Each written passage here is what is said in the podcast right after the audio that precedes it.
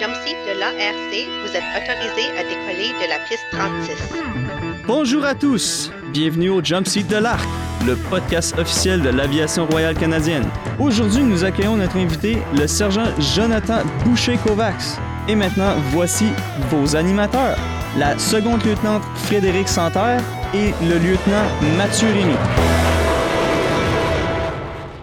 Bienvenue au Jump Seat de l'Arc, je suis le lieutenant Mathieu Rémy. Et je suis le second lieutenant Frédéric Santerre. Aujourd'hui, on accueille et on, on interview un technicien en recherche et sauvetage dans l'aviation royale canadienne, euh, tous des sauteurs agréés. Fred, ça fait longtemps qu'on se connaît, je sais que tu sautes. Est-ce que tu as hâte? Est-ce que tu es prêt là, pour la nouvelle saison là, qui arrive cet été, euh, la nouvelle saison de saut? Bien évidemment, pour ceux qui écoutent le podcast, on est en février à Winnipeg, donc il fait vraiment froid. Donc euh, oui, j'ai hâte, il va faire plus chaud. Toi? Ouais, ouais en effet, c'est, c'est, pas le moment idéal en ce moment, mais ça va s'en venir. Euh, on, on espère que cet été, ça va bien aller. Donc euh, aujourd'hui, on interviewe le sergent Jonathan Boucher-Kovacs, aussi connu sous le nom de BK. Bonjour Jonathan, ça va? Bonjour, oui. Il est né en Ontario. Il a été élevé à Drummondville, au Québec. Il s'est enrôlé dans les forces quand il avait 17 ans comme technicien en véhicule. Il a été posté à Borden, Edmonton et il a fini sa carrière dans l'armée de terre à Shiloh. Donc euh, maintenant, il est dans la force aérienne depuis 5 ans et demi.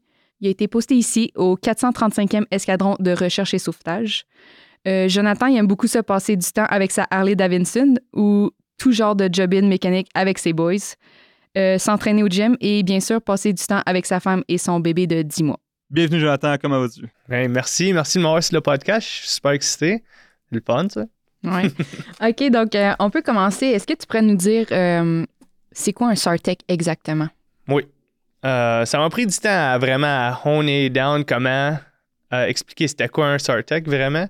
Parce que c'est un peu intimidant, c'est difficile d'expliquer à quelqu'un Ah, on fait ci, ça, ça, ça, ça. Puis ça comme ça. Ça élimine une conversation. euh, mettons que tu parles avec un banquier. Fait que j'ai comme honé ça down à. On est des pararescuemen, donc des, des, euh, des paramédics qui parachutent des avions ou qui vont hoister euh, d'un hélicoptère, dans le fond. Euh, on va pouvoir venir en aide aux personnes qui sont perdues ou ont besoin de- d'aide médicale, soit en les aidant en montagne, euh, hivernale ou en été, où ce qu'on peut les sortir d'un pépin euh, euh, d'escalade ou s'ils ont juste besoin d'un système de rope rescue. On fait aussi de, de la plongée sous-marine où ce qu'on peut aller chercher des patients en dessous d'un avion qui aurait flippé, mettons, ou un bateau qui aurait euh, aussi euh, overturné. Puis le plus gros que souvent personne, euh, le, le monde oublie de dire, c'est on est des air crewmen, des personnes qui volent sur des avions à tous les jours. Donc, euh, air crewman, c'est une grosse partie de notre job, c'est probablement la plus grosse partie, c'est de communiquer avec les membres de l'équipage sur les problèmes que l'avion peut avoir, comment planifier la mission, qu'est-ce que nous autres on pense qu'on peut faire sur une mission. Ça, pour un SARTEC, c'est, c'est une journée régulière au travail ou c'est juste un, un, euh, un petit fun d'être en uniforme, là, justement? Ouais, mais je suis content que vous me demandiez ça. Puis comme je disais tantôt, là, avant, avant le podcast, j'aimerais ça décrire un peu c'était quoi être le StarTech de tous les jours. Euh, évidemment, des missions, ça n'arrive pas tous les jours. là. Ce serait vraiment difficile sur les membres. Mais il y a des unités qui sont vraiment occupées. Il y a des, il y a des unités qui ont deux missions par jour la fin de semaine. Euh, puis les boys, ils dorment pas tant que ça. Puis euh, c'est difficile. C'est difficile sur le corps. Les gars sont vraiment en forme, mais tu peux te blesser sur le, le, d'un bateau en, hoistant. Tu peux, tu peux te blesser en parachute vraiment facilement aussi. Donc, une journée typique, quand tu rentres à un job sur une journée de stand-by, qu'on va dire, ah, ça, c'est une journée où tu es sur appel. Donc, tu vas rentrer à, à job dans l'escadron. Tu rentres en civil, tu vas te changer, tu, euh, tu ramasses tout ton gear. Puis, euh, tout l'équipement qu'on a, c'est on va avoir de l'équipement pour diver, le scuba dive, notre équipement de montagne, notre équipement de vol, donc notre casque de vol, notre euh, um, life raft, euh, tout notre équipement de, sécurité, dans le fond, pour quand on vole. Aussi, on va avoir notre kit arctique, comme le B-25 que vous, que vous portez quand vous allez voler aussi. Euh, puis miscellaneous stuff, mettons, là, ton, ton linge d'hiver ou ton linge d'été, mettons. Fait qu'on on traîne ça sur l'avion à tous les jours. Fait que tous les matins, quand on rentre, on a environ 400 livres chaque Sartec de gear qu'on met sur l'avion à tous les jours. Boum, on s'en va à l'avion, on inspecte l'avion. Donc, on inspecte le câble de, parachute, dans le fond, le, le câble d'ancrage, je crois. Euh, on va inspecter les systèmes d'oxygène, on, on inspecte nos sièges, on inspecte tout l'équipement qu'il y a sur l'avion déjà, parce qu'il y a beaucoup d'é- d'équipements communs sur l'avion. Euh, donc, nos tanks à air pour scuba diver, ça, c'est déjà sur l'avion. Nous autres, on va emmener juste notre wetsuit, dry suit, puis l'équipement comme personnel de dive, mais l'équipement euh, commun, comme on peut dire, est déjà sur l'avion, right? Puis elle, elle se fait inspecter périodiquement. Um, puis, on inspecte l'avion. Quand on a fini l'inspection, on monte en haut, on fait un morning brief avec le crew. Donc, le aircraft commander, le, le first officer, les, le navigateur, le loadmaster, le- les deux SARTEC sont là. Puis le flight engineer, j'allais l'oublier. on est tous là, on jase comment que l'avion va. Donc, euh, toutes les personnes ont comme leur rôle, ils parlent de ce qu'il y a avec l'avion. Puis ça, c'est le aircraft commander qui dirige cette portion-là. Euh, habituellement, 15-20 minutes après ce meeting-là, on va partir en avion, soit l'hélicoptère à Comox, Trenton, Greenwood, Gander. Les autres, ils ont des hélicoptères. Puis à Winnipeg, on a juste un euh, fixed wing. Donc, comment on dirait fixed wing? Non, juste un. Euh, Juste un avion. juste un avion. juste un Hercule, ouais. Fait que- Hercule sur Google. Là. Fait que, à Winnipeg, on n'a pas d'hélicoptère, mais euh, on va partir avec euh, l'avion fixed wing. Euh, Comox, maintenant, ils ont un fixed wing. Trenton ont fixed wing. Ga- Greenwood ont fixed wing. Gander ont juste un hélicoptère. Donc, Winnipeg, Gander, juste un hélicoptère. Donc, on part voler pour la journée. Puis, à Winnipeg, dans le fond, on va voler partout dans notre area de responsabilité. Donc, t'allais-tu dire de quoi? Euh, ouais, juste une question comme ça. Les, tu, tu parles de fixed wing. euh, est-ce que c'est toujours le, le Hercule ou est-ce que là, je, je sais qu'avant vous aviez le Buffalo, maintenant je pense que le Buffalo est en train d'être euh, retiré de la flotte euh, de l'aviation. Ouais. Euh, est-ce que c'est rendu des Hercules pour toutes les unités de, de SAR? Oui, Air Force? 100 Donc, euh, toutes les unités de SAR, comme j'ai dit, à part Gander, on a toutes des Hercules à nos unités. Euh, donc, deux plateformes qui peuvent voler. Puis l'Hercule est vraiment extraordinaire pour le fait qu'il peut voler vite et loin. Il peut amener beaucoup, beaucoup d'équipements comparé à un hélicoptère, même que le cormoran est vraiment est immense. Tu peux, Mhm. tu peux amener beaucoup de monde, comme les émissions qu'ils ont faites au, au, au BC, où ils ont sorti plein de monde des euh, euh, landslides, les, les, les... Oh, les glissements de terrain Ouais, à exact. L'année passée, je pense. ouais, je pense que. Ouais, c'est ça. C'était malade, Ouais, ils traînaient tellement de monde, mais ils peuvent pas traîner autant de gear puis ils peuvent pas voler aussi vite et loin qu'un Hercule, évidemment. Mais ils ont, ça a les pros and cons, dans le fond. OK. Ouais. Puis, euh, dans la vie de tous les jours, là, exemple, tu parles de stand-by. Combien de jours de stand-by tu peux faire, puis combien de. Parce que j'imagine quand tu n'es pas en stand-by, tu t'entraînes ou. Ouais, tu sais, ouais 100%. Tu fais, euh, je vais juste rewinder deux secondes sur finir la journée. C'était quoi d'un Sartec? On parlait ouais, de. ouais. On, on partait voler, puis dans notre area de responsabilité. Puis de Winnipeg, on a de Thunder Bay à BC Alberta border, à BC Alberta, le, le, le- La, la frontière La La frontière. J'aime ça, j'aime ça. Puis on va jusqu'à dans l'Arctique. Donc c'est vraiment une grosse area de responsabilité, c'est immense. Donc on peut voler n'importe où là-dedans, puis on est sur appel. Donc on vole, euh, on va aller à Gimli, on peut aller à Brandon, on peut aller en Saskatchewan, on peut aller en Alberta dans les montagnes pour se pratiquer, puis on va parachuter à des aéroports. Donc à tous les jours que je suis en stand-by, on va parachuter au moins une fois. Euh, puis le crew ont d'autres euh, training qu'ils ont besoin de faire, eux. Donc, une fois qu'on parachute, mettons qu'on parachute puis qu'il y a une mission pendant qu'on saute de l'avion, bien, évidemment, on va se rendre au sol, puis l'avion va venir nous chercher au sol. On va partir sur la mission. On a d'habitude 30 minutes pour pouvoir répondre à la mission. Donc, euh, on va faire le parachute, on va dropper de l'équipement, on peut dropper un message, un- un- une radio pour communiquer avec la personne au sol avant de y dropper qu'est-ce qu'il y a de besoin.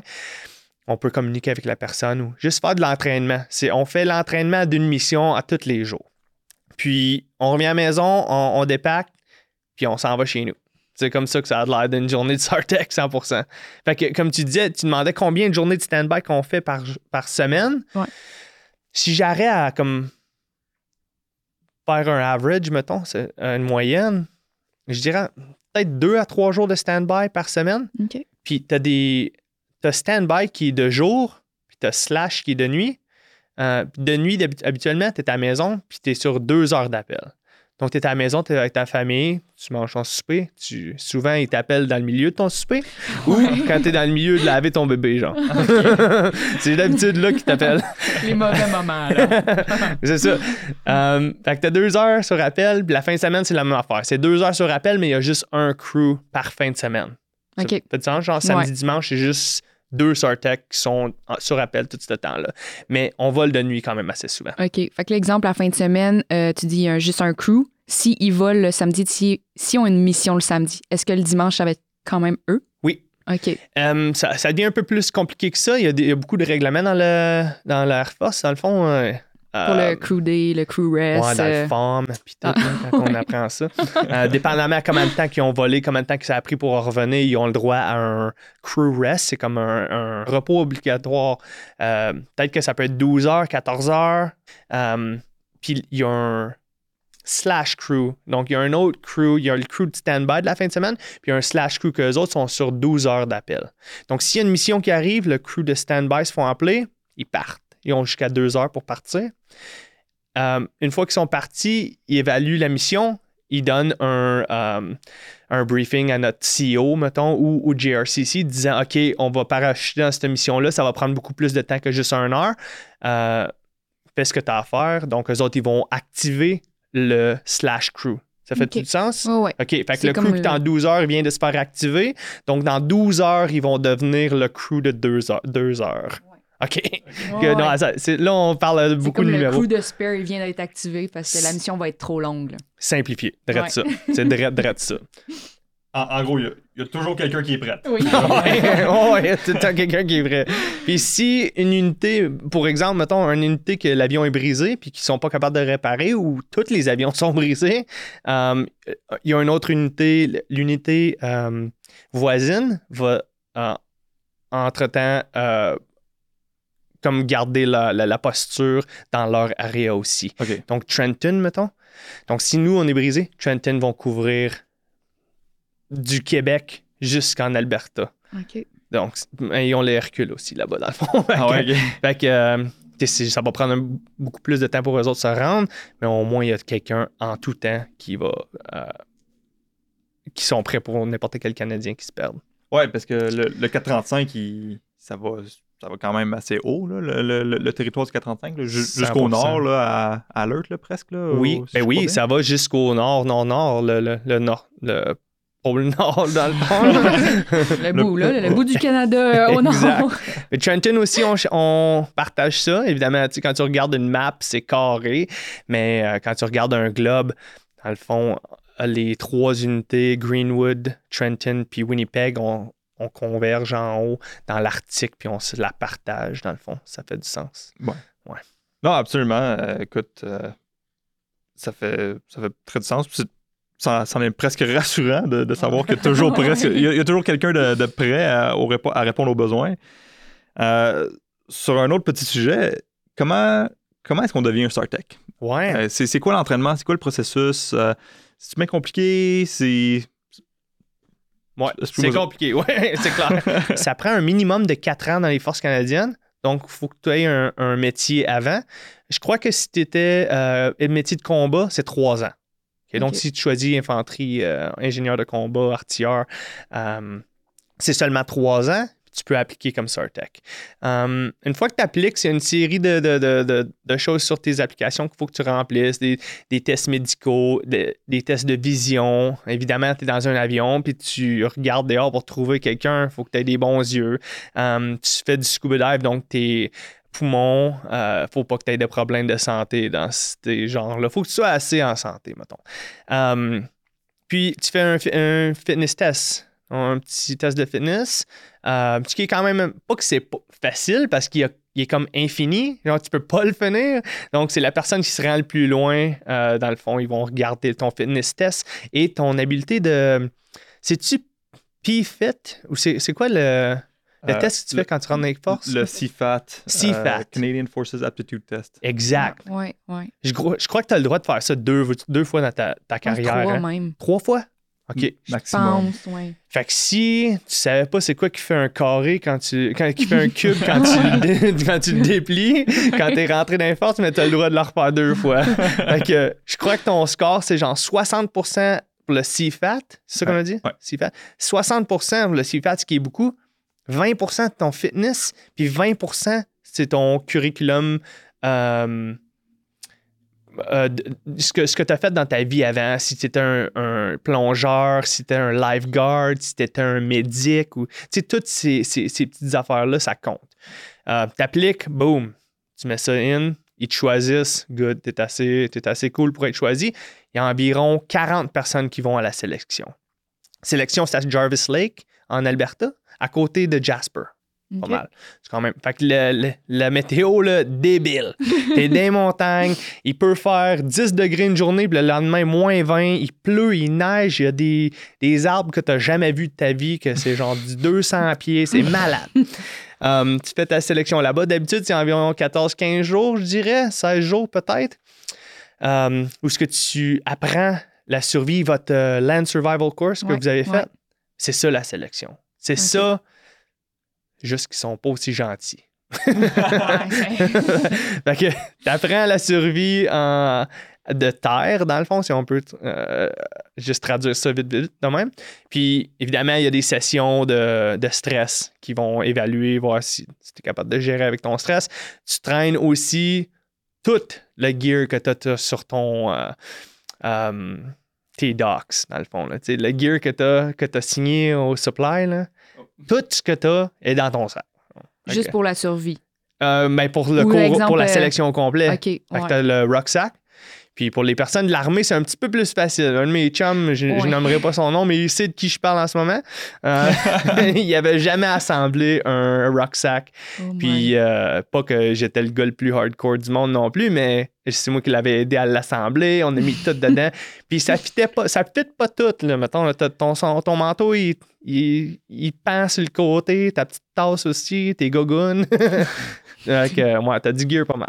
Ah, j'en, j'en doute pas, j'en doute pas. Puis là, euh, une, une fois que tu es sélectionné euh, ou que tu es pris, si tu veux, sur les sélections, puis que tu reçois ton, le message comme quoi tu as été pris pour aller sur le cours, Ouais. euh, le cours, comment ça se passe? À quoi il ressemble le, le cours justement pour devenir sœur? Ouais, eh ben une fois que tu es, choisi pour devenir Sartec, il faut que tu fasses une autre chose médicale. Ça, faut pas l'oublier parce que là, c'est un petit peu plus intense.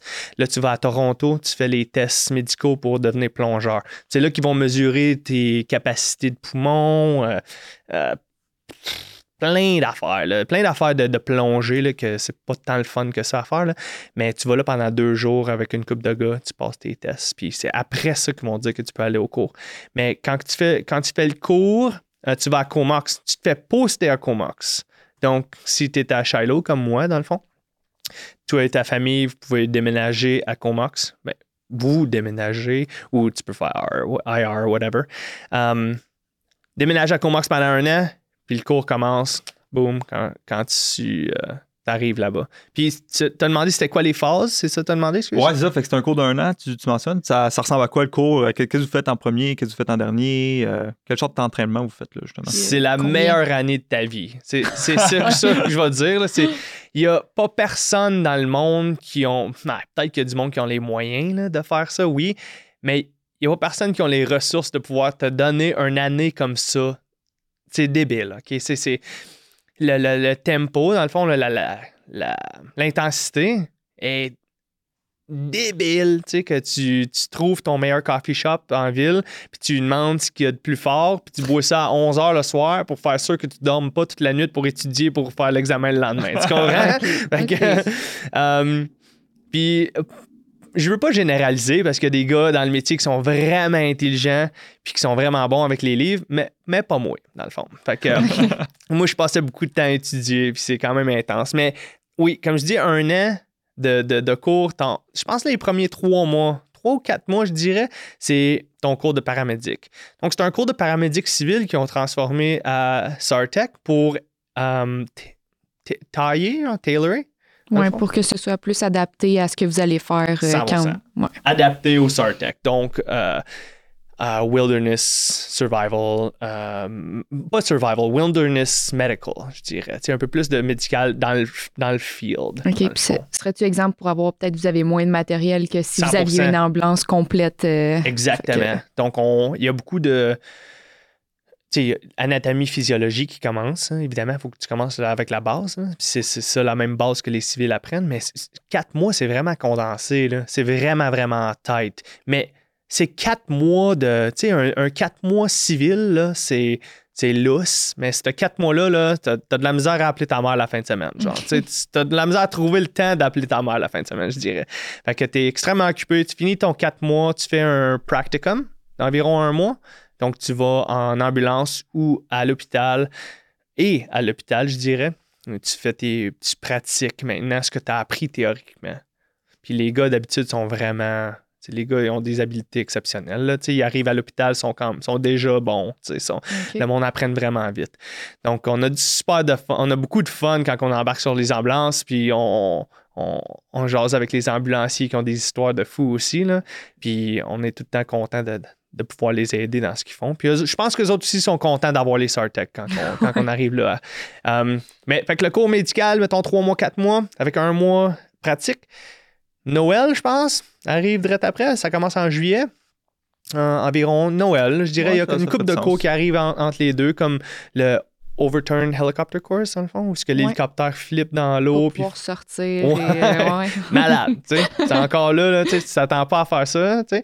Euh, mais tu sais, t'as une petite bonbonne d'oxygène sur le côté, tu peux pas la ramasser avant que tu sais flipper, tu peux pas te dé- décrocher de ton siège, blablabla, tu bustes une fenêtre, c'est super cool, tu sais. Il y a beaucoup, il y a des instructeurs à chaque côté, puis les autres, ils voient tout, ils ont fait ça pendant des années.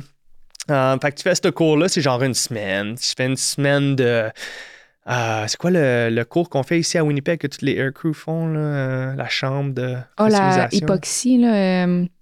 Ouais, pour savoir c'est quoi, c'est quoi tes, euh, tes symptômes d'hypoxie, là. Ouais, exact. Puis tu apprends à propos euh, de, de l'air qui est plus fin en haut, en altitude, blablabla, right? Ah, tu fais ce petit cours-là ici. Puis mettons, on va dire Noël est arrivé. Bon, tu t'en vas sur le cours de dive après. Tu as plongé à Victoria.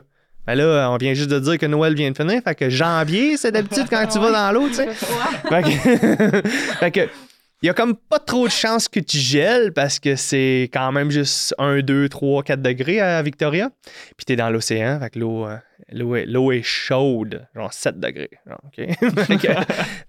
tu, tu combats l'hypothermie. C'est ça que j'explique au monde. C'est quand tu fais ton cours de plongée, tu apprends à plonger. Il y a du monde qui ont comme jamais plongé. Tu apprends à plonger, tu es avec les boys, tu fais ton cours, mais à journée longue, tu es en train de, de combattre l'hypothermie. Um, un petit peu de classe ici, plus euh, physique et euh, pratique, je dirais. Après ça, tu, tu vas en Arctique. Fait que euh, je peux. Ce que je dis au monde, c'est quand que je me couchais le soir après mon cours de dive, je me couchais comme en bobette sur le top de mon lit, comme une étoile. J'étais une fournaise. là. Je- radiais de chaleur en fou, là, parce que tu deviens une machine, tu sais, à être dans l'eau, dans le fret de même pendant un mois au complet. Fait que quand tu arrives en Arctique, en Arctique, euh, là, c'est les engelures, puis euh, pas autant l'hypothermie que tu combats, mais les engelures, parce que là, il fait genre moins 40, moins 50, moins 60 peut-être. Euh, ouais, fait que tu, fais ça pendant deux semaines. Donc, tu sais, un Hercule t'amène là-bas encore, là, tu sais, un avion de la- des forces canadiennes qui te transporte, puis tu sais, tu te sens comme... Tu sais, tu te sens important, là, tu sais, t'es là, waouh, l'armée est en train de me bouger de même pour me donner du training comme ça, tu sais, on est dans l'Arctique, 200, 200 000 dans l'Arctique Resolute Bay, je pense. Um, donc, tu es vraiment dans l'Arctique, tu sais. Puis notre instructeur, il nous amène un, un phoque. Puis là, t'apprends à manger Ah ouais. le phoque. Puis là, Ah t'es là, ouais. wow! Là, t'es là, yeah! Ça, c'est pour de vrai, tu sais. Um, Il y a du monde, peut-être, qui ont mangé l'œil du phoque aussi. On le sait pas, tu sais.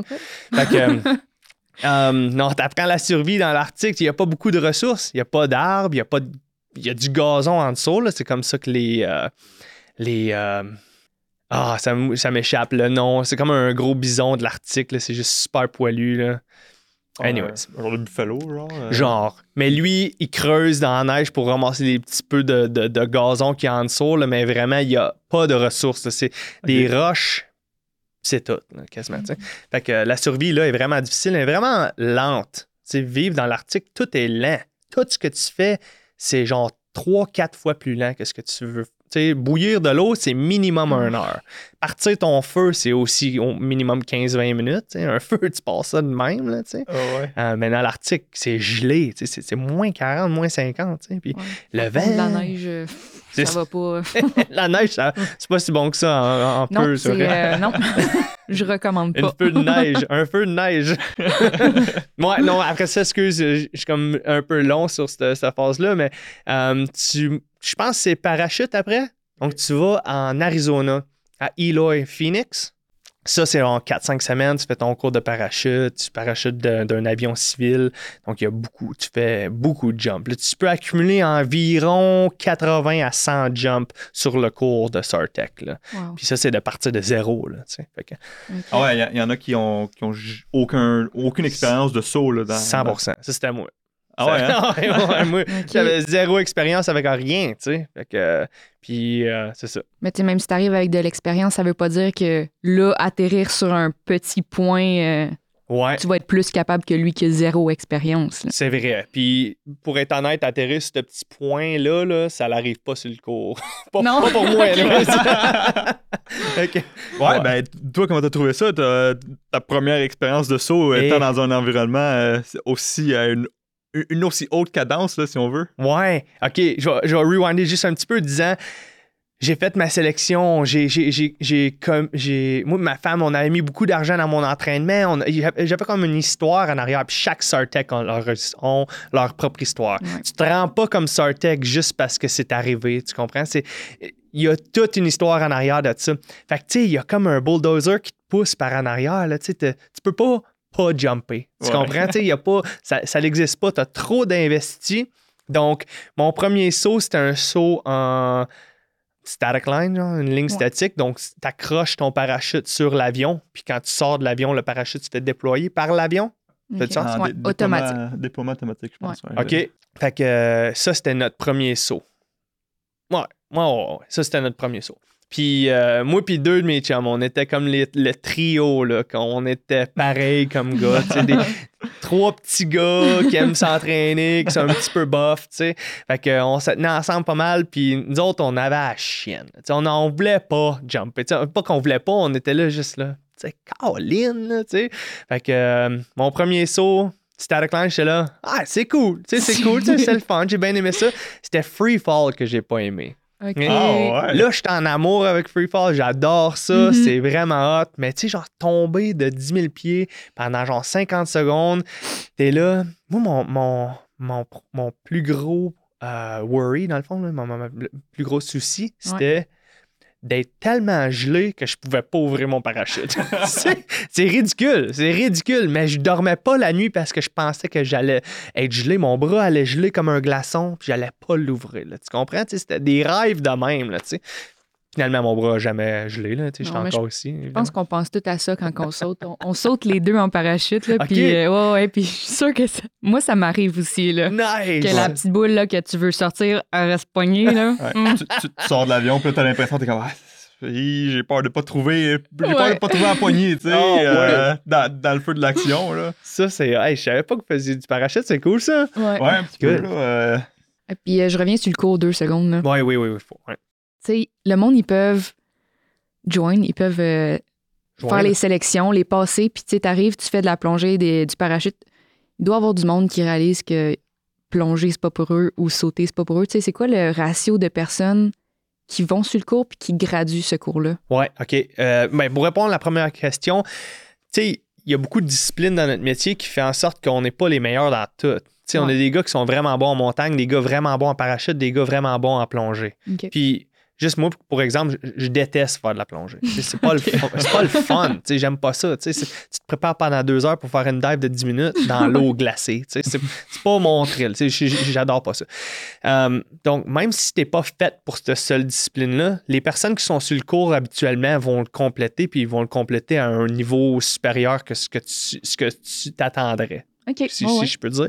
Euh, donc, le monde, c'est pas les meilleurs à toutes, mais sont bons à toutes. Ça, je pourrais dire ça. Mais le, le attrition rate, dans le fond, le- le- le- les personnes qui se font sortir du cours, je dirais sur une classe d'environ 12, il va toujours avoir ah, peut-être 3 à 4 OK. qui gradueront pas. Puis ça, c'est des blessures. Ouais. euh, juste pas être capable de, de, de, de, de keep it up avec l'académie, dans le fond, le, le- le- le standard de l'académie.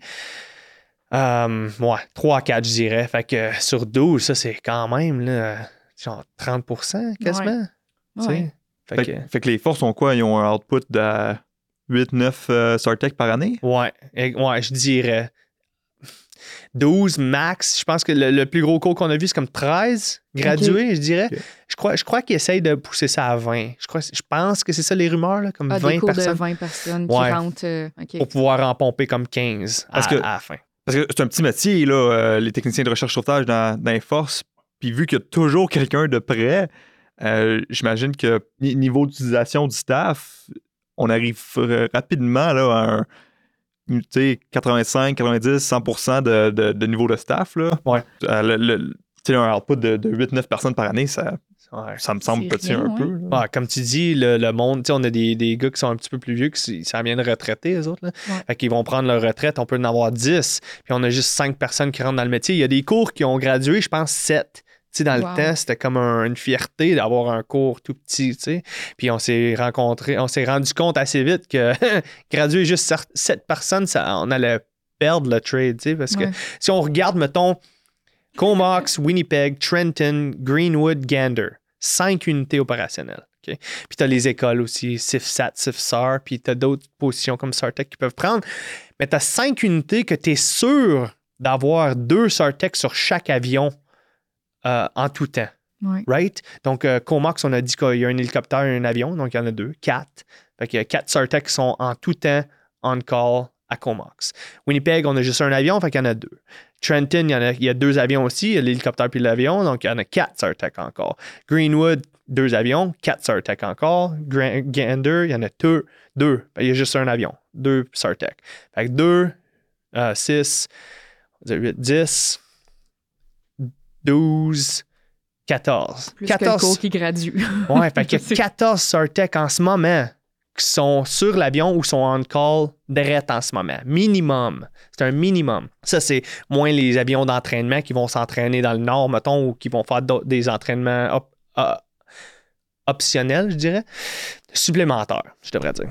Um, fait que 14 Sartec. Fait que on est juste 130 Sartec dans tout le, le- le- le Au pays au complet. Fait que, tu sais, faut, faut que tu aies. il y a un minimum de Sartec par, par unité. Fait que on est, on est thin. on n'est pas. On n'a pas la vie grasse à avoir des journées off tout le temps, mettons. C'est Ouais. c'est difficile, mais le monde sont passionnés. Le monde sont vraiment passionnés, puis c'est pour ça qu'on est encore en vie. Parce que le monde, ils veulent. Le monde sont juste, sont juste programmés pour être des machines. Tu sais, c'est- c'est- le monde sont vraiment débiles. Jump seat de la RC. C'est quoi, euh, parce que c'est demandant physiquement, là, être Sartec, combien d'années, exemple, quelqu'un peut être un Sartec? Euh, tu sais, c'est quoi la moyenne d'années? Ah, c'est tellement juste mon opinion à moi, là, mais par exemple, parce que je, je peux pas. Je sais pas c'est quoi les numéros de ça, mais on a des. On a une couple de gars qui sont dans leur retraite, sont rendus des réservistes Sartec, qui ont fait des carrières de 20-25 ans. En tant Comme- que Sartec, Ouais, comme Wow, Sartec, en plus de leurs 10 ans dans l'armée, tu sais. euh, Um, mais il n'y en a pas tant que ça. À chaque, moi, je dirais, là, chaque cours qui gradue, qui deviennent des Sartec, ils en perdent peut-être trois dans les quatre premières années, je dirais. Quatre premières années, les gars sont là, OK, je veux de quoi de plus, mettons. Ou De ils sont plus? juste de plus, ou euh, ils veulent juste une vie civile. Peu importe leur raison, ou ils se blessent, ou whatever, right? Euh, tu sais, sur mon cours à moi, j'ai trois coursemates qui sont allés docteurs, qui sont, qui sont à med school en ce moment. Wow. Fait qu'ils ont sorti du métier après avoir fait deux ou trois ans dans le métier. Puis sont allés comme sais, C'est incroyable. Je suis fier de mes coursemates. Je, veux que le monde le sache au complet qu'on a des Sartec qui deviennent docteurs. C'est malade. On a un qui était dans les forces spéciaux. Puis il est allé Sartec. Puis il est retourné dans les forces spéciaux. Euh, il aimait le, le- je pense qu'il aimait le challenge qu'il y avait dans les forces spéciaux. Euh, Puis il y en a un autre, dans le fond, qui lui est parti, il voulait juste comme prendre un break avec sa famille, puis il est déménagé au Québec, puis il est réserviste là-bas, puis il vit la grosse vie sale. Hey mon homme! fait, que, oui, mon cours, on a perdu beaucoup de Star Trek. Fait que c'est, pas juste qui qui gradue pas, il y a beaucoup d'autres intérêts. Parce que ces gars-là, ils ont, ils ont les habiletés de faire ce qu'ils veulent. Tu sais, c'est ça l'affaire, c'est que ben, tout le monde a les habiletés de faire ce qu'ils veulent, mais ces personnes-là, ils, sont, ils ont la confiance, puis euh, ouais, ils ont la confiance de, de, de, de penser qu'ils peuvent faire quelque chose de plus débile, tu sais. Puis, fait que, Ouais, absolument. Puis, tu sais, à t'entendre parler, euh, être, être Sartec, c'est, c'est plus un métier, là. C'est rendu un style de vie à ce point-là. ouais. Comment tu dirais que, justement, ce, ce style de vie-là vient influencer ton, ton, ta vie à la maison ou euh, ton- Ah. euh, ta, ta vie personnelle, justement? Là. On parle de, de qui sont sortis, ils voulaient aller prendre du temps avec sa famille, Eh oui, euh, des Sartec qui voulaient aller docteur ou qui voulaient aller chercher quelque chose de plus loin. 100%. Comment est-ce que ça, ça, ça vient, ça vient vous chercher ou ça vient vous influencer dans votre vie? euh, Ah, j'aime ça, cette question-là. Par exemple, ça me donne des frissons parce que c'est mon identité. C'est- Si je pourrais mettre ça dans mon signature block, ça serait là. C'est- medical MD, tu sais, medical doctor. Les autres, ils mettent Mhm. ça là-dedans dans leur signature. C'est- moi, Je suis un pararescueman. Tu sais, c'est Jonathan, BK, le Sartec. C'est ça que je suis en premièrement. Puis mon, j'ai un bébé, on disait tantôt, de 10, de 10 mois. Puis je pense constamment à mon bébé. Avant mon bébé, j'étais qu'un Sartec. J'étais juste le Sartec qui allait au gym, j'étais le Sartec qui conduisait mon truck, j'étais mon Sartec sur mon Harley, right? Ouais. C'était ça que j'étais. Mais là, ma- maintenant que j'ai un bébé, ma vie, elle a changé. Mais quand même, si jamais quelque chose m'arrive, tu sais, puis que, que je suis plus dans ce monde-ci, mon bébé, il faut qu'il sache que son père, c'est un Sartec. Tu sais, premièrement, je suis le père de mon enfant. Ça, c'est. Maintenant, je suis rendu un père, évidemment. Puis tous les parents en euh, qui écoutent l'épisode peuvent comprendre, je dirais. Euh, je suis un père, mais deuxièmement, je suis un. Tu sais, C'est ça mon identité. Fait que je sais pas si ça, ça répond vraiment à ta question. C'est Ouais, non, ben oui, absolument. ça vit Là, dans ton euh, cœur. ça vit dans ton cœur. tu, tu- tu ressens une certaine fierté. à- Est-ce que ton, ton flow, éventuellement, va être fier que son père était Sartec? J'espère. J'espère, tu sais. Ouais. Puis la haute cadence, justement, comment, comment ça l'influence? C'est quoi que ça a comme impact sur ta vie familiale, justement? T'es-tu souvent à la maison? T'as- t'as- T'as-tu Ouais. le, le temps de passer justement du temps avec ta famille? Ouais, c'est une bonne question. Encore là, c'est. C'est subjectif, right? C'est comme mon opinion encore. Il y a du monde qui voudrait passer plus de temps avec leur famille. Il y a d'autres que non. Moi, en ce moment, ma femme ne travaille pas parce qu'elle est encore sur son un an de, de parental là, avec euh, le bébé. Ouais. Fait que c'est un peu plus facile, je dirais. Mais quand elle retourne, mais au travail, je pense que ça va être, je pense que ça va être difficile. Um, parce qu'on me disait tantôt, c'est minimum deux à trois jours de stand-by par semaine. Il y a des semaines que je travaille tous les jours, que je suis en stand-by tous les jours, puis ça, c'est vraiment difficile. Voler sur un avion, à parachuter, l'adrénaline, les spikes, puis tout, ça, ça- te défonce. comme, tu arrives chez vous à 5 heures, tu te couches, tu te réveilles le lendemain à 5 heures, tu t'es brûlé, là, tu sais. Puis, je veux dire que je suis en forme, mais quand même, là, ça, ça, te tue. Fait que euh, les, fumes dans l'avion, les vibrations, tout ça. Mais côté la maison, quand tu voles pas, c'est ta décision. C'est toi, il faut que tu fasses en sorte que tu sois chez vous. Si c'est ça ta priorité, si, ta priorité, c'est de jouer au bingo, tu peux aller jouer au bingo en- quand tu n'es pas en stand-by.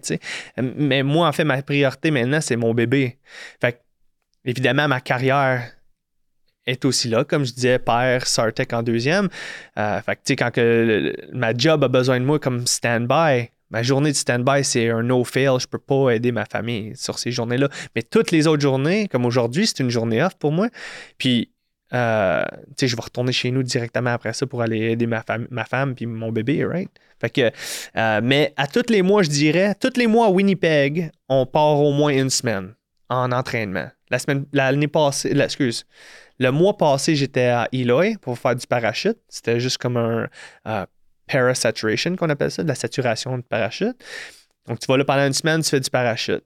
Euh, en février. À fin février, je m'en vais à Banff pour euh, faire de la saturation de montagne hivernale. Donc, on va faire de la grimpe de glace, du ski, euh, puis des systèmes de, de rescue, de, de sauvetage en montagne avec les cordes, puis tout. Euh, en mars, je m'en vais à Key West, en Floride, pour faire de la plongée pendant une semaine. C'est tout le temps des trips d'une semaine. Donc, à tous les mois, tu es quand même assez. C'est safe à dire qu'au moins une fois par mois, tu pars pendant une semaine. Puis en, en tant que Sartec, tu peux-tu être opérationnel, exemple, partir en déploiement? On est domestique. Genre, le, le métier est domestique, Ouais. mais il y a eu des potentiels dans le passé, comme en Afrique, je crois, Mhm. où il y a eu un outbreak ou euh, de, de- d'une maladie où il y avait comme des, des- des glissements de terrain ou des problèmes. Euh, puis les Sartec ont déployé là-bas avec des avions canadiens. Euh, mais on est premièrement, euh, on est juste ici pour les Canadiens. Ça, ça serait difficile, je dirais, déployer. Parce que comme je disais tantôt, on travaille tellement déjà là, que de Ouais. justifier de partir, c- ça se fait. Là, évidemment, c'est pas ma décision à moi. là, je suis juste un sergent. euh, On n'a les- pas, les- on n'a pas le nombre pour envoyer nos Sartec ailleurs. c'est difficile. Ça, Ouais. ça- ça reste un petit métier. puis C'est ça. Exact. Moi, je trouve ça très, très intéressant. Là. Surtout de voir un peu. C'est c'est facile d'avoir une, euh, une job de bureau, si tu veux, dans, dans les forces. Mais Sartec, c'est pas du tout ça. Là. Hey, Tu sais, tu sais, c'est facile d'avoir une job de bureau dans les forces à faire du 8 à 4, de rentrer à ta maison tous les jours, tu t'occupes de tes flots, tu t'occupes de ta femme. Tu sais, tu fais. Tu as le temps d'aller faire des activités, le temps. le train-train. là. Ouais, ça, le, petit train-train, la petite routine là, de fa- familiale. Ce, que, ce que certaines personnes recherchent, là, Oui. puis qui, qui est très, très correct. Là, tu sais, je veux dire, c'est- ça dépend vraiment des, des objectifs de vie de, de- de chaque individu. Ouais. Mais justement, le, le- le- la haute cadence d'activité justement d'un d'un Sartec. Si je comprends bien, peut parfois empêcher cette, euh, Ben oui. cette Ben oui, il n'y a pas de routine chez nous. Là. Il n'y en a pas tant que ça, pour être honnête. J'ai envie. Moi, je, vais- je vais répondre à cette question-là. Là, là, c'est- quand je vois mes amis du secondaire, mettons, qui se sont achetés une maison à Drummond, à Drummondville, puis qu'ils ils- ils travaillent là-bas, ils ont des jobs. Un- un- mon meilleur chum, c'est un trucker, puis il vient de s'acheter une maison, il a son classic car, genre son, son un Camaro, euh, puis qui est rebâti lui-même. Sais, j'ai envie ça. Tu sais, je- je- ça fait 15 ans que je suis dans les forces, puis j'arrête pas de déménager. Tu sais, j'ai envie de, m'installer en quelque part puis pouvoir travailler là. Tu sais, je me fais des cercles d'amis à chaque place où je vais. Évidemment, comme vous autres, là, j'essaie pas de me faire sentir comme une victime. là. Je dis. Mais en même temps, hein, sur le flip side, c'est toujours intéressant parce que tu es tout en train de te rechercher des nouveaux amis, tu es tout en train de te chercher une nouvelle maison, tu es en train de te rechercher de nouvelles affaires. Fait que tu es tout le temps sur. You're on your toes. Tu n'es jamais. euh, jamais assis relax, mettons, surtout pas dans notre métier. C'est humbling. Il y a un gars qui va rentrer à job demain puis qui va me dire euh, ramasse ton sac, man, on s'en va faire telle affaire, puis euh, je vais me faire donner une rince, là. Je suis là, wow, je pensais que j'étais prêt, tu sais. Puis t'es pas prêt, sais. Fait que, euh, puis même moi, je pourrais donner une rince à quelqu'un, tu sais, il, il faire rendre compte que c'est pas de même. Mais comme tu disais, la job de bureau, là, je- voudrais emphaser ça, comme je disais avant le podcast, je voulais dire ça. Um, quand tu vas au camp euh, au bureau de recrutement, excuse, puis qu'il te montre une vidéo, tu sais, d'un dude qui gun, euh, tu sais, d'un toit de maison, puis qui a fait du rappel d'un hélicoptère, puis qui claire la maison complet, blablabla, tu sais, il porte du camo en dessous de ses yeux, puis tout, tu sais, c'est malade, tu sais, c'est hot. C'est vrai qu'il y a du monde qui font ça. Mais c'est pas ça qu'ils font à tous les jours. Puis quand moi, je suis rentré dans les forces, je, je, suis rentré comme mécano, right? comme on disait tantôt. Euh, moi, je pensais que j'allais faire des chin-ups sur un tank, le canon d'un tank à tous les jours, puis changer des moteurs, yes, tu sais. C'était pas ça. oui, tu fais de la mécanique à tous les jours, mais tu sais, il y a de la drill en- entre euh, euh, être un mécanicien, il y a de il l'administration qu'il faut que tu fasses, tu sais, des, des, des nounouneries là, de l'armée, là, tu sais, je Ouais. dirais. Puis, si tu regardes la vidéo, c'est quoi un mécanicien? Je dirais que je faisais 30% de ce que cette vidéo-là faisait. Puis je, crois qu'il y a plusieurs personnes forces qui pensent ça aussi de leur métier. Quand tu joins comme infanterie, tu veux faire du rappel d'un hélicoptère pour clairer une maison, tu veux aller à la guerre, tu veux faire ces affaires-là, je dirais. Ça, c'est l'exemple que j'utilise.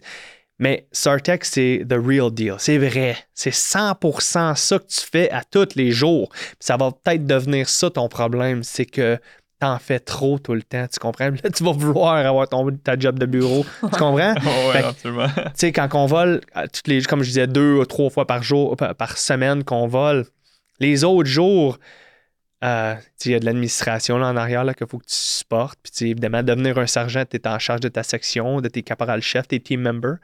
Puis il y a beaucoup de Second duty, là. Exact. À chaque escadron, il y a ça. 100 tu sais. Fait il y a plein de petites jobines à se faire.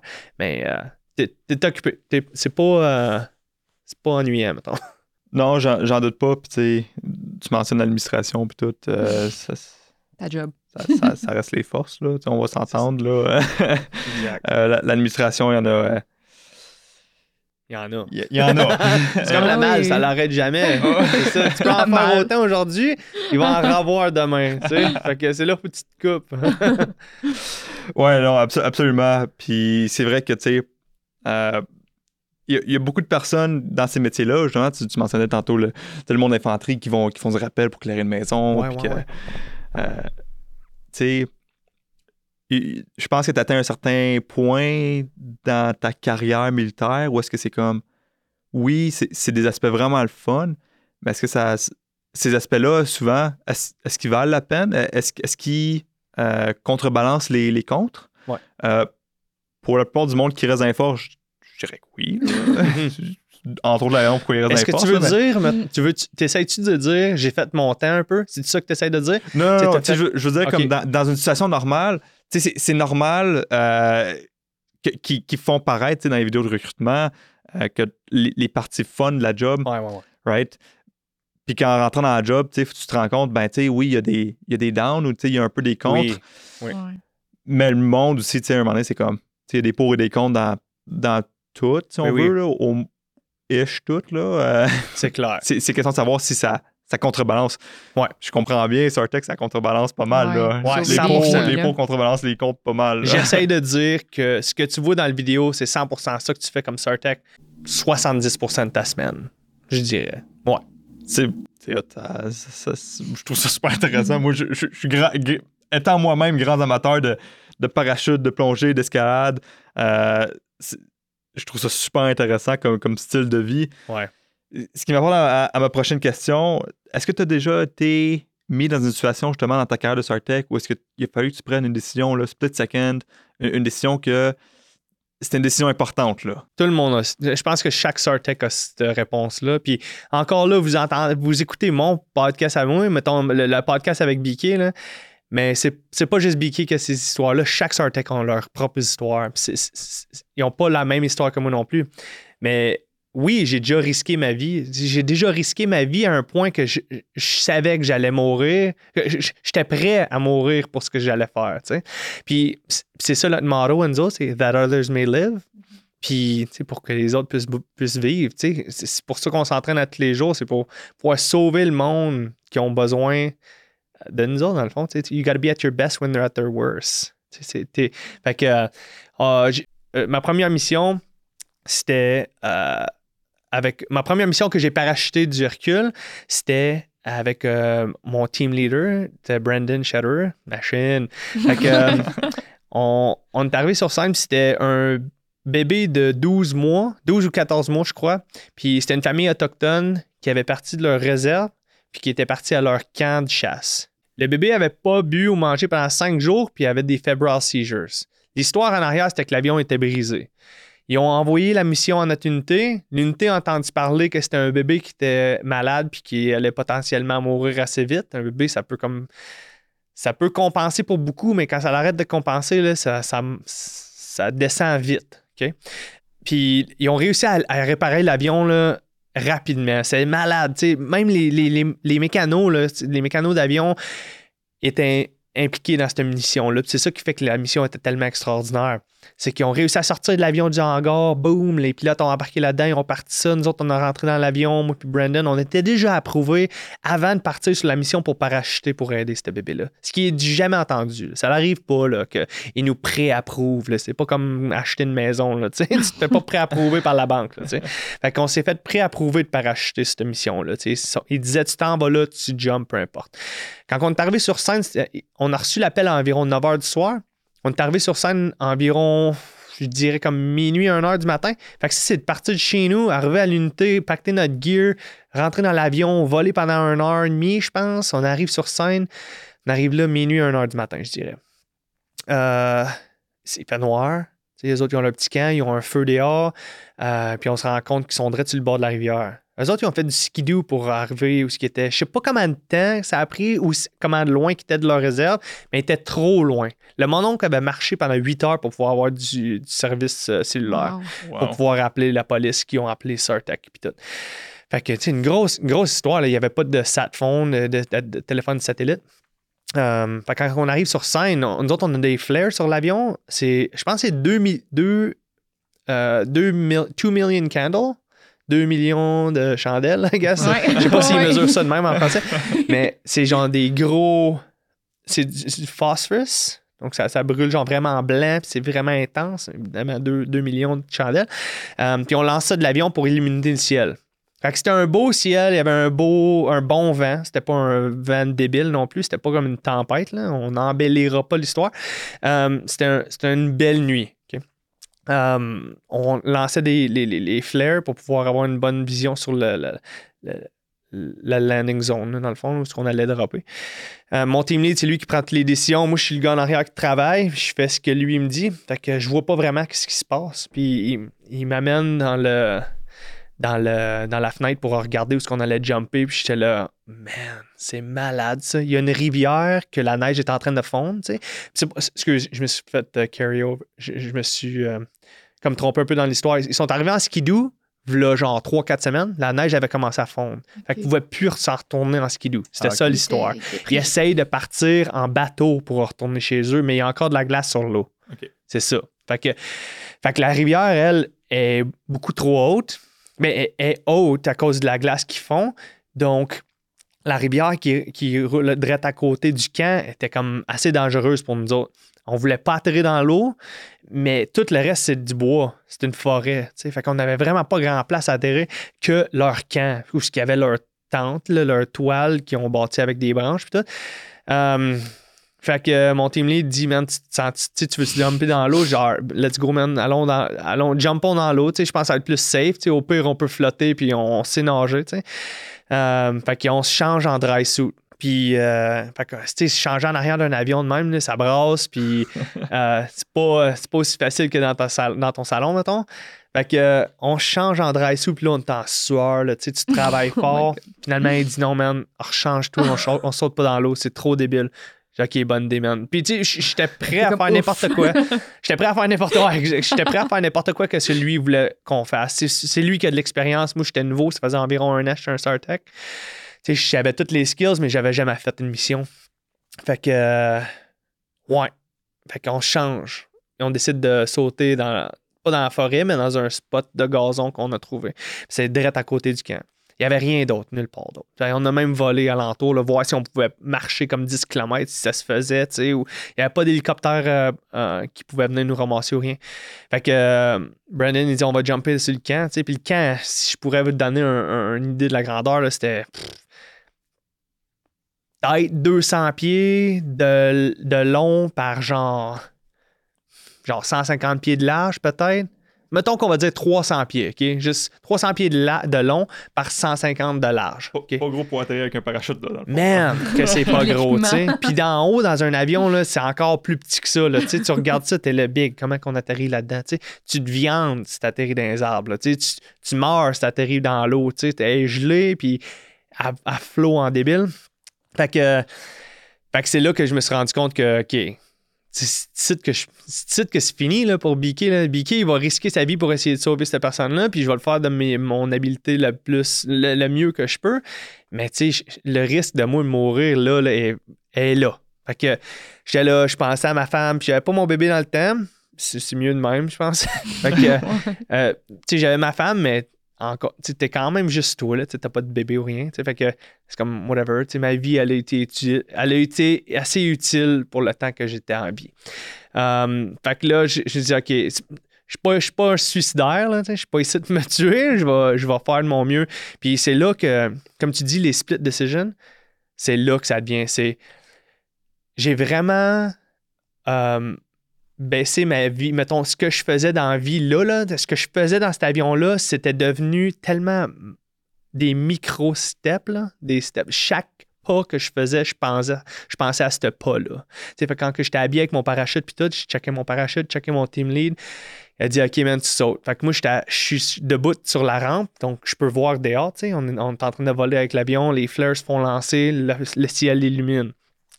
J'ai dit, OK, man, tout ce qu'il faut que je fasse, c'est qu'il faut que je sorte de l'avion le plus parfait possible pour pas que je twist, right?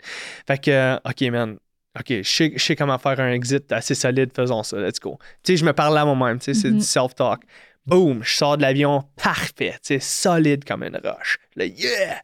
Là, je suis dans les airs, là, je suis là, OK, là, je suis dans les airs, je suis comme 100% committed, je peux plus me revirer de bord, là, tu sais, faut que j'atterrisse là.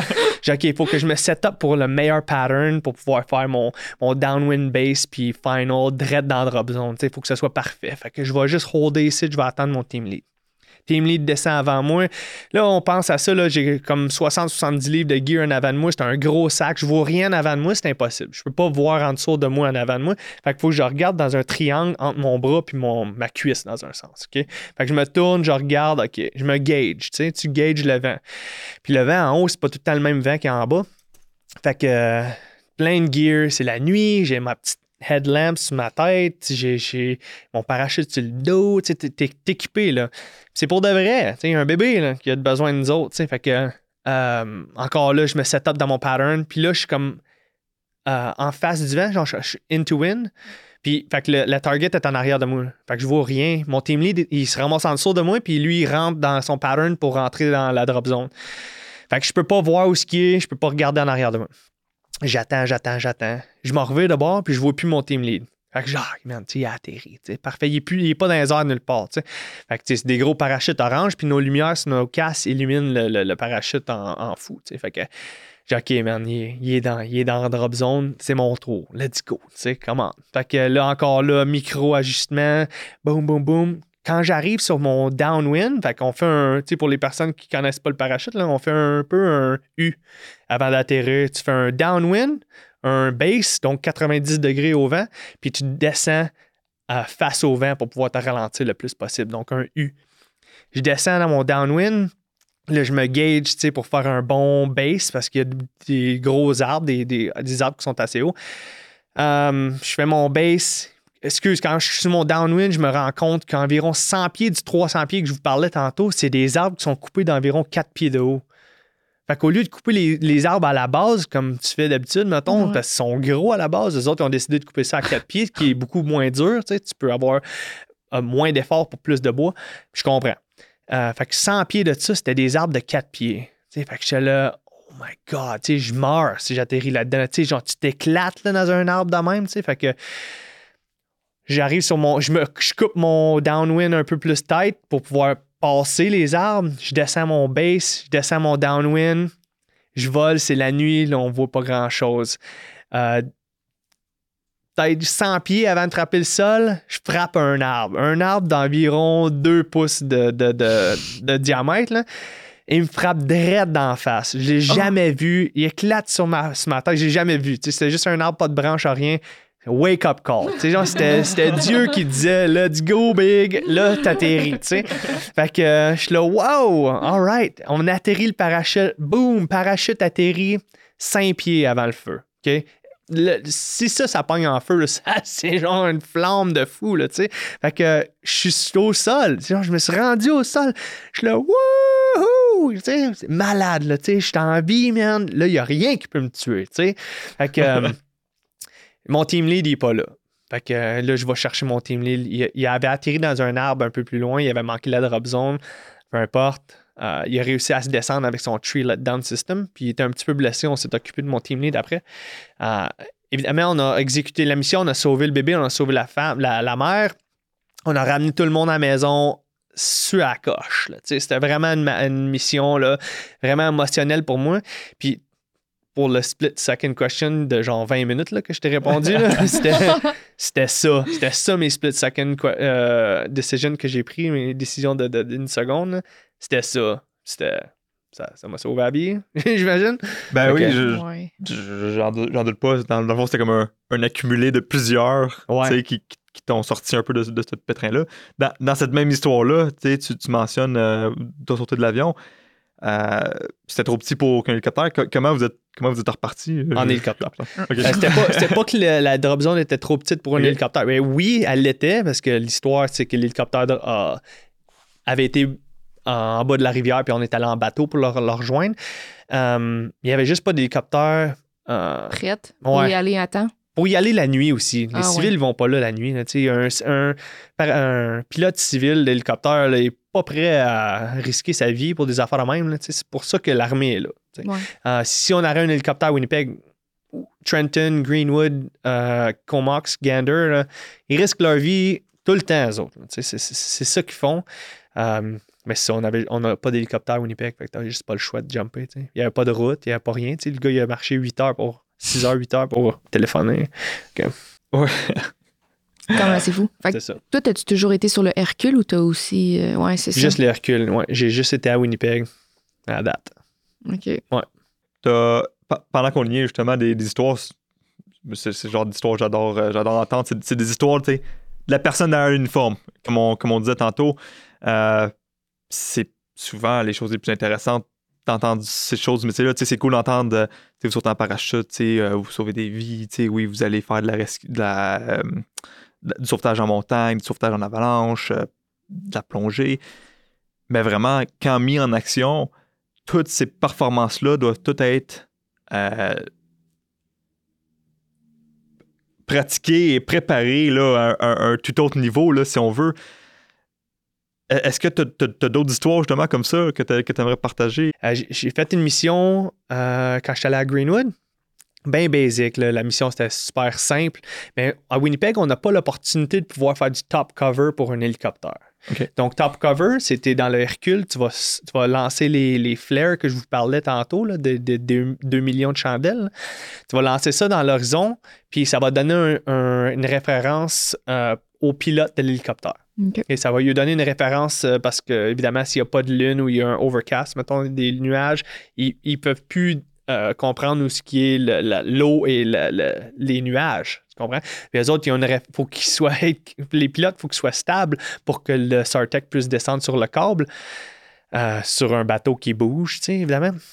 Fait que, on s'est fait appeler sur une mission où on faisait un top cover. J'étais vraiment content de pouvoir faire ça parce qu'à Winnipeg, on n'a pas l'opportunité. Fait qu'on va à Greenwood. J'étais à Greenwood pour 10 jours à les aider, leur unité, pour lui donner un relief. Puis euh, on vole, c'était 200 nautical miles, 200 000 nautiques, euh, de la côte de St. John's. Donc St. John's, Newfoundland. Mhm. Fait que euh, 200 nautical miles. Fait qu'on nous autres, on a volé là, ça nous a pris environ deux heures, je dirais, de Greenwood, mettons. Boum, on arrive là un, un heure et demi. Un heure et demi, on arrive sur scène. Alors, on s'est fait déployer quand l'hélicoptère est parti de St. John's. St. John's, euh, l'hélicoptère est, est capable de voler assez vite, mais nous autres, on, on venait de plus loin. Donc, on s'est dit, ah, on va partir en même temps, on va arriver là en même temps. On arrive sur scène, euh, les vents, c'est environ 70 nœuds. Fait que, 70 nœuds, c'est juste 140 km/h. Tu peux doubler le nombre, là, c'est quand même assez facile comme chiffre. Fait que 140 km/h, mais en, Hercule, c'est pas grave. ça vole assez vite que tu sens pas ça, tu sais pas qu'est-ce qui se passe. Fait que, euh, on arrive sur scène, on rouvre la rampe, puis on. Excuse, on garde la rampe fermée, mais on a les fenêtres de recherche. Euh, les nuages étaient à 600 pieds. Donc, le, le cloud deck, dans le fond, c'était opaque. C'était comme une planche de bois à 600 pieds, puis tu as 600 pieds d'air entre les nuages puis l'eau. Juste pour donner un nuage. Euh, fait que l'avion, on break, on passe à travers des nuages, puis on descend en dessous des nuages pour identifier le bateau. C'est moi qui est dans la, fenêtre de droite. Je vois l'avion, je vois le bateau le premier. Donc, je dirige l'avion sur l'objet. Genre, j'ai trouvé le bateau, OK, à droite, blablabla, on tourne. Euh, là, on tourne, puis on est à 500 pieds, 400 pieds au-dessus de l'eau. Mais 400 pieds quand tu voles à genre 200 nœuds, genre 180 nœuds, mais là, tu as un vent de 70 nœuds, donc ça cancelle, tu es à 110 nœuds. Les affaires se passent vite. Fait qu'avec des vents de même, les, les vagues étaient de 30 pieds. C'était un Sea State de 8, Sea State 8, euh, fait que sur le Beaufort euh, scale. Euh, fait que c'était des, des- des vagues de 30 pieds. 30 pieds, man, c'est trois paniers de basket. Trois paniers de basketball. C'est trois- 30 pieds. C'est des c'est les vagues que le bateau se faisait frapper par. C'était un patient qui avait un problème cardiaque. L'hélicoptère venait ramasser ce patient-là, puis il retournait. On pense à cette histoire-là. L'hélicoptère va voler 200 nautical miles pour se ramasser un bateau, puis leur seul safety, c'est nous autres qui est dans l'avion. Il n'y a pas personne alentour. C'est de l'océan. Il n'y a rien. Puis tu as des vagues de 30 pieds qui frappent le bateau que tout, il faut que tu pour aller chercher le patient. Fait que nous autres, on brise. On passe à travers des nuages, on est en dessous des nuages, je trouve le bateau. Puis pendant qu'on trouve le bateau, j'arrête pas de demander à l'avion, j'ai hey là, là, comment bas qu'on est là, dans l'avion? On est à 400 pieds. Hey, on va-tu frapper l'eau là? tu sais? Puis, puis genre, moi je pensais qu'on allait frapper l'eau avec la, la, la wing, dans le fond, là.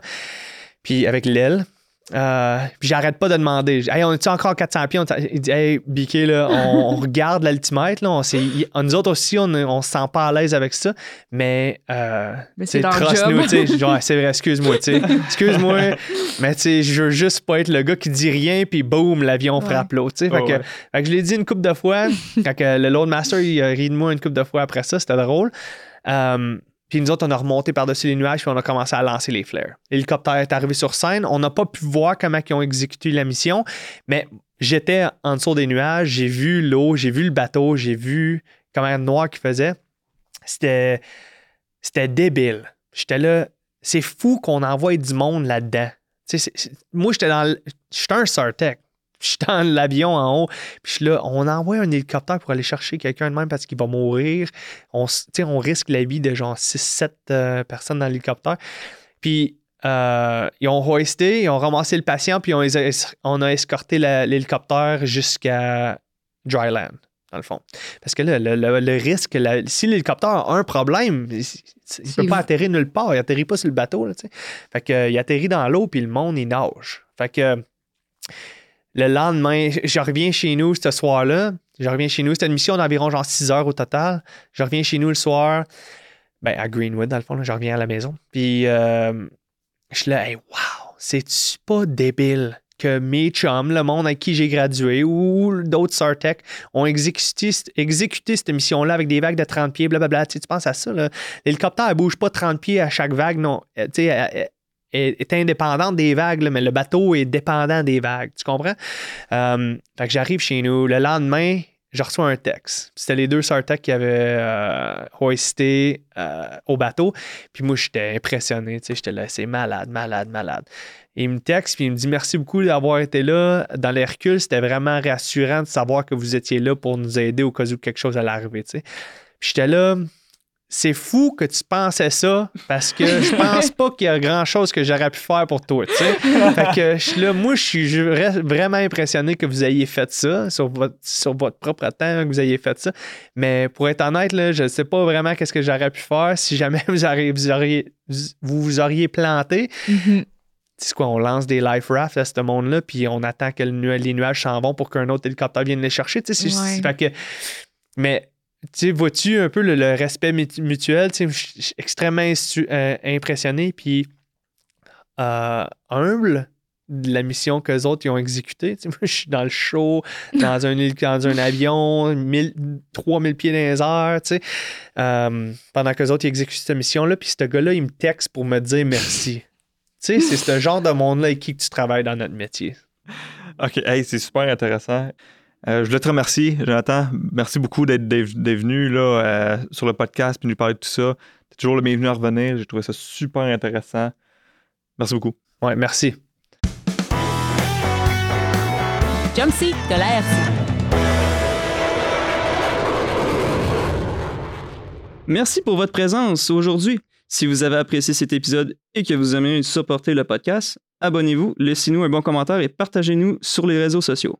Si vous avez des suggestions à nous faire parvenir ou si vous voudriez qu'on parle d'une histoire spécifique à propos des forces, envoyez-nous un courriel électronique à notre adresse courriel suivante rcaf jumpseat à commercial force avec un s.gc.ca. Alors ça sera pour une prochaine fois dans le jump Le jump seat de l'arc, droit d'auteur Sa Majesté le Roi du Chef du Canada, représenté par le ministère de la Défense nationale 2023.